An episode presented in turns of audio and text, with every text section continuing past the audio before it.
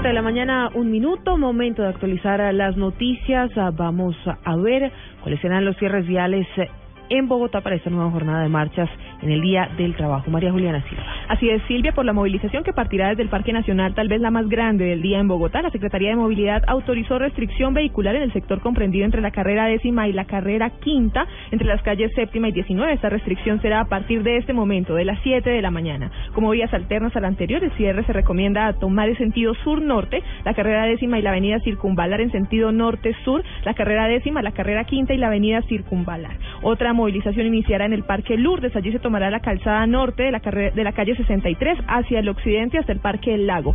Como vías alternas para los vehículos que transitan de norte a sur por la avenida Caracas y carrera 24, se recomienda tomar la calle 64 al occidente, carrera 28 al norte, calle 68 al occidente y avenida NQS al sur. El Instituto Distrital de Recreación y Deporte super- suspenderá la operación de la ciclovía durante esta jornada sobre la carrera séptima en el tramo comprendido entre la calle 45 y la calle Primera para facilitar el desplazamiento de los marchantes.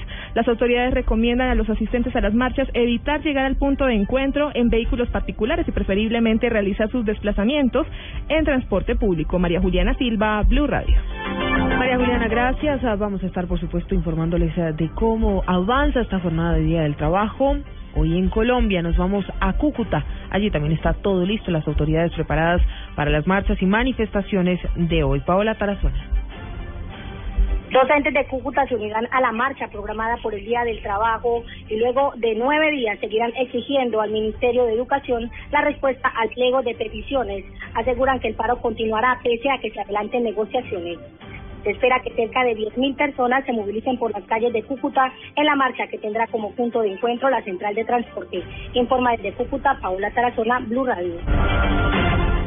7 de la mañana, tres minutos. La Corte Suprema de Justicia dio vía libre a la extradición de Leiber Padilla Mendoza, alias el Colombia, señalado de ser el asesino del diputado venezolano Robert Serra. Paola Santofimio. La Sala Penal de la Corte Suprema de Justicia dio vía libre a la extradición de Leiber Padilla Mendoza, alias el Colombia, quien es requerido por las autoridades venezolanas para que responda por los delitos de homicidio agravado, robo cometido a mano armada, asociación para delinquir y homicidio calificado. El alto tribunal tomó la decisión tras determinar que el gobierno venezolano cumplió con los requisitos mínimos de ley para poder solicitar a un ciudadano extranjero en extradición. Igualmente, el delegado de la Procuraduría General de la Nación solicitó a la Corte que conceptuara de forma favorable ante esta petición. Alias el Colombia es solicitado por Venezuela para que responda por el asesinato del diputado oficialista Robert Serra en hechos ocurridos el primero de octubre de 2014, luego de que fuera apuñalado supuestamente por Leiber Padilla. Cabe señalar que será el presidente de la República, Juan Manuel Santos,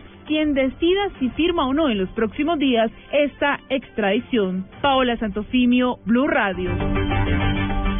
7 de la mañana, cinco minutos. La Organización de Naciones Unidas le pidió al Estado colombiano considerar el riesgo que trae para la salud mantener las aspersiones aéreas con glifosato. Natalia Gardia Zavala. Silvia, pues el alto comisionado de la ONU para los Derechos Humanos, Todd Howland, habló del uso de glifosato en el país para la erradicación de cultivos ilícitos y señaló que teniendo en cuenta el concepto de la Organización Mundial de la Salud, que lo califica como un herbicida que puede causar cáncer, el Estado debe revisar su implementación. Howland afirmó que el riesgo de que el Estado, por medio de la utilización del glifosato, aumente el número de casos de cáncer, debería ser revisado y evitado.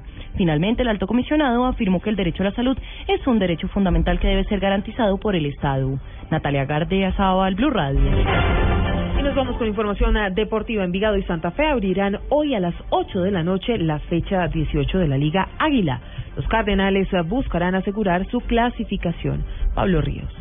Hola, buenos días. Hoy a las 8 de la noche comenzará la fecha 18 de la Liga Águila con el partido entre Envigado y Santa Fe en el Estadio Polideportivo Sur. El conjunto antioqueño ya está clasificado, mientras que los Cardenales viajarán al departamento de Antioquia por los tres puntos para asegurar su cupo en los playoffs. Gustavo Costas, técnico de los bogotanos, manifestó que sus jugadores están bien de cara a este encuentro. Bien, muy bien, muy bien. Físicamente muy bien y anímicamente también. Así que bueno, todo depende de nosotros. En este momento Santa Fe está ubicado en el cuarto puesto con 30 unidades y Envigado es líder del torneo con 32 puntos. Pablo Ríos González, Blue Radio. Noticias contra reloj en Blue Radio. A las 7 de la mañana, a 6 minutos, la noticia en desarrollo, el Reino Unido advirtió a las Naciones Unidas que Irán intenta comprar tecnología nuclear. El gobierno británico informó que Teherán hizo adquisiciones nucleares a través de empresas incluidas en una lista negra de la ONU, violando así las, sanciones impuestas por el organismo internacional. La cifra a las 7 de la mañana, 6 minutos, 20 mil personas participarán en las diferentes marchas que se tienen planeadas para hoy en todo el país. El Ministerio del Interior tiene lista la sala de estrategia para monitorear la situación. Y quedamos encuentros ah, atentos al encuentro que hoy a las 3 de la tarde tendrán el Gobierno Nacional y los profesores ah, para dar fin al paro que ya cumple 10 días y que tiene más de 9 millones de estudiantes sin clase.